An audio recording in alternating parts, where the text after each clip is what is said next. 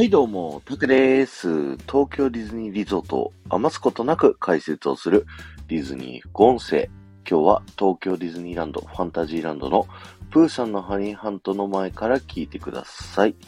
えー、ディズニー副音声をですね、えー、リニューアルして、えー、皆さんからレターでですね、好きなアトラクションだったり場所だったりをね、あの、教えていただくということでですね、え、募集してるんですけども、今回ね、レターをいただいたのが、キウイさん。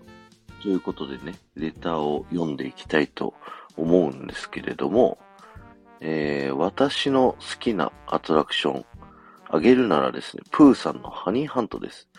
前回訪れた時は、アニメーションを見直してから乗ってみました。色使いが綺麗で大好きなアトラクションですというふうにね、えー、いただいているんですけども、じゃあ、プーさんのハニーハントのですね、豆知識を話していこうかなと思うんですけど、このプーさんのハニーハントってね、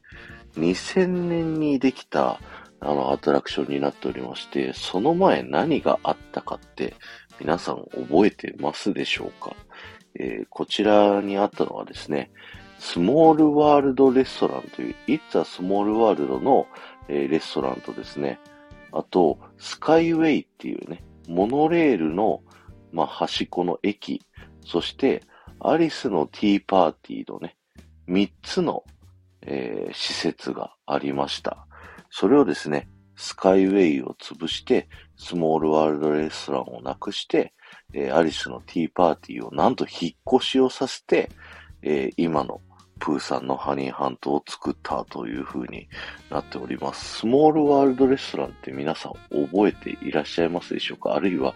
その時にディズニー行ったことありますでしょうか？僕はね、子供の時に実は行ったことがあって、あの、キャラクターブレックファーストっていうサービスをやってたんですよね。開園してすぐ朝の間ですね、そこのレストランで朝ごはん食べると、キャラクターが遊びに来てくれてですね、あの、ご飯を食べれるというね、はい、そんなエピソードがありまして、こちらのスモールワールドレストランですね、あの、僕がいた、行ってた頃は、不思議の国のアリスのキャラクターがね、来てくれた思い出があります。で、このスモールワールドレストランはですね、あの、和、洋、中のね、あの、メニューがこう出るということで、なんかどっちかというとファミリーレストランみたいなね、そんな雰囲気の、えー、イメージでした。で、当時ね、キャラクターブレックファーストの値段がですね、一人2000円ということで、今のね、ディズニーの値段と比べると、だいぶね、あの、違うもんだなっていうふうに思いますよね。あの、この時期にですね、キャラクターブレックファーストをやってたのが、こちらのスモールワールドレストランとですね、もう一つクリスタルパレスレストランというね、あの、レストランの2種類ありまして、クリスタルパレスレストランの方はもっと安い1500円でね、あの、ご飯食べることができて、で、キャラクターが遊びに来てくれたと。はい、そんなね、思い出が詰まった、えー、レストランがなくなりまして、プーさんのハニーハントになりました。で、もう一つですね、スカイウェイという、えー、アトラクションですね。こちらのロープウェイだったんですけど、これ僕すっごい大好きで、まあ、ロープウェイってね、ずっと動き続けてるので、動き続けてるそのスカイウェイゴンドラのところにですね、こう乗り込んで、こちらのプーさんのハニーハントがあるね、この場所から、えー、トゥモローランドの、えー、方をね、こう上下に、えー、移動してですね、トゥモローランドのね、いろんな景色が見れましたよね。その時には、スタージェットがあって、えー、グランドサーキットレースウェイがあって、あとはトゥーンタウンもね、あの見えたりして、昔ね、トゥーンタウン工事してた時は、あの、左側がね、すりガラスになって、あの、見れないようになってたんだけど、微妙に隙間がね、空いてて、その隙間から工事中のトゥーンタウンの様子をね、覗くことができました。えー、そして終着駅の方はですね、えー、スペースマウンテン横にあるですね、えー、昔抽選所だった建物、今は、バケーションパッケージとかでね、あの、ミッキーやミニーがね、いろんな衣装にまとってね、そこで写真が撮れるっていうね、そんなスペースになってますよね。いやー、スカイウェイもね、すごい大好きなアトラクションだったので、すごいね、思い出が詰まった、とても素敵なアトラクションなんですけど、それもなくなって、そこにプーさんのハニーハントができました。あと、アリスのティーパーティーがね、今でこそ、あの位置、クイーンオブハートのバンケットホールのね、目の前の位置にあったんですけど、実はここの位置にね、こうあって、引っ越ししてたっていうのを皆さん、覚えてましたでしょうか？そんなこともね、あった中で、こちらにプーさんのハニーハントができたという風になっております。ちなみに、えー、クイーンオブハートのバンケットホールの前はですね、アルパインハウスっていうカウンターサービスのレストランでですね、サンドイッチとかをね、あの、食べることができたレストランになっておりました。いや、皆さん覚えてらっしゃいますでしょうか？はい。ということでね、プーさんのハニーハントの、えできる前の施設のお話をいろいろさせていただいたんですけども、え今度はですね、プーさんのハニーハントの豆知識いくつかお話しさせていただければなと思います。みんなが自慢できるよね。ね、豆知識で言うと、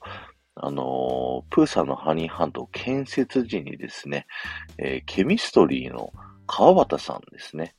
えー、ガタイがいい方が、えー、建設会社でね、働いていたということで、なんとね、このプーさんのハニーハントの建設にですね、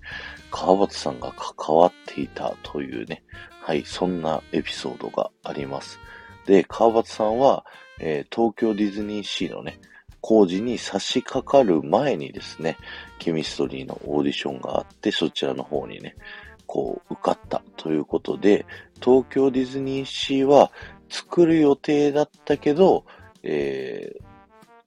オーディションが受かっちゃったんで、作らなくなったというね、そんなエピソードがありますので、えー、プーさんのハニーハントはですね、川端さん関わってたんだっていうので、ケミストリーファンの方、ぜひね、あの、聞いていただければなと思う豆知識お話しさせていただきました。あとね、簡単なとこで言うと、あの、プーさんのハニーハントですね、待ち時間表記がですね、遊び心があってですね、たまに、普段ね、5分おきの待ち時間表示されるんですけども、このアトラクションの場合は、プーさんのキャラクターとかにちなんだ、えー、待ち時間表示になってたりすることがあります。例えば、蜂のね、表現で、8分待ちになっていたりだとか、あと、プーさんのね、お友達のロバのいいよをイメージして14分のね、待ち時間になっていたりだとか、あと82時間でハニーだとかね、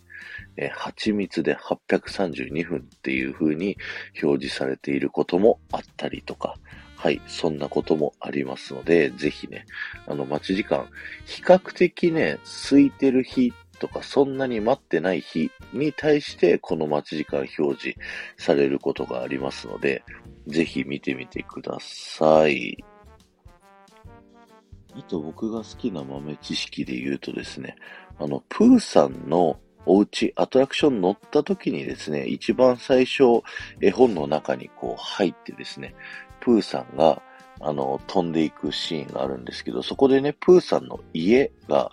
見ることができるんですけど、プーさんの家の表札がですね、あの、プーさんって書いてなくて、ミスター・サンダースっていう風にね、書いてあるんですよ。で、ミスター・サンダース、もしかしてプーさんの本名ってミスター・サンダースなんですかっていう風にね、思う人もいらっしゃるかもしれないんですけど、これは、なんかミスター・サンダースっていう表札が書いてある家にプーさんが住んだっていう風にね、あの、なっているらしいので、ぜひそこら辺も含めて、あの、豆知識をね、皆さんにお話ししてみてください。今日は終わりです。ありがとうございました。この放送が面白いと思った方、スタイフの方はね、ぜひいいね、よろしくお願いします。ポッドキャストやスタイフの方、ぜひフォローよろしくお願いします。そしてね、ここまで放送を聞いていただいた方はですね、ぜひスタンド FM のコメント欄にコメント残すことができますので、えー、キーワードとしてですね、プーさん可愛いよね、